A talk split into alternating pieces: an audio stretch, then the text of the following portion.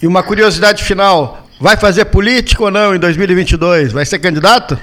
Não, Paulinho, olha, há um tempo atrás saiu aí a matéria da possibilidade de eu concorrer ao Senado, mas uh, o meu objetivo continua sendo não concorrer, não participar, e eu estou fazendo todo o esforço que eu posso, que eu posso para não participar. Então, quase te garanto hoje, como eu te garanti quando tu me perguntasse em relação à prefeitura, que eu não vou ser candidato a nada no ano que vem e espero continuar fazendo meu trabalho de cientista, de torcedor chavante. O único cargo que eu não vou te dizer que eu não vou concorrer existe uma boa possibilidade em algum momento da minha vida eu concorrer a presidente do Chavante. Não sei quando, mas espero que um dia eu possa concorrer.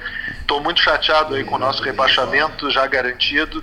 Acho uma pena para a cidade, mas acho que nesse momento a gente não tem como reverter mais. Tem acompanhado mesmo de longe a, a, os movimentos políticos do nosso conterrâneo, governador Eduardo Leite?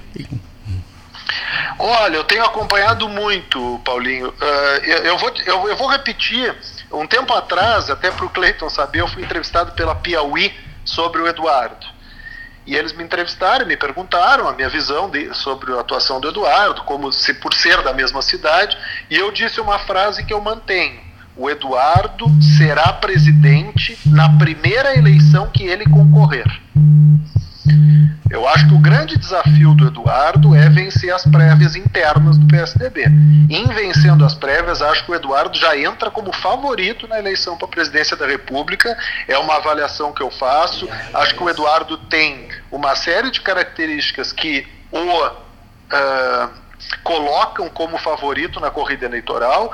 Não tenho não preciso esconder que em algumas questões eu tenho visões diferentes do governador, e isso é perfeitamente aceitável na democracia, mas o Eduardo é um cara competente, é um cara que nunca foi acusado de corrupção, é um cara que não nega a ciência, que não nega a educação, a saúde.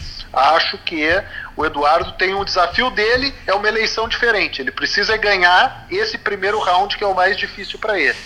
Caso ele ganhe o primeiro round, acho que a gente tem uma grande possibilidade de ter um pelotense presidente da República. E chavante, né? né Gastar tempo te dizer isso para fazer essa implicância. eu final. sei disso, eu sei disso. Obrigado, Pedro. um abraço para vocês, muito obrigado, Paulinho.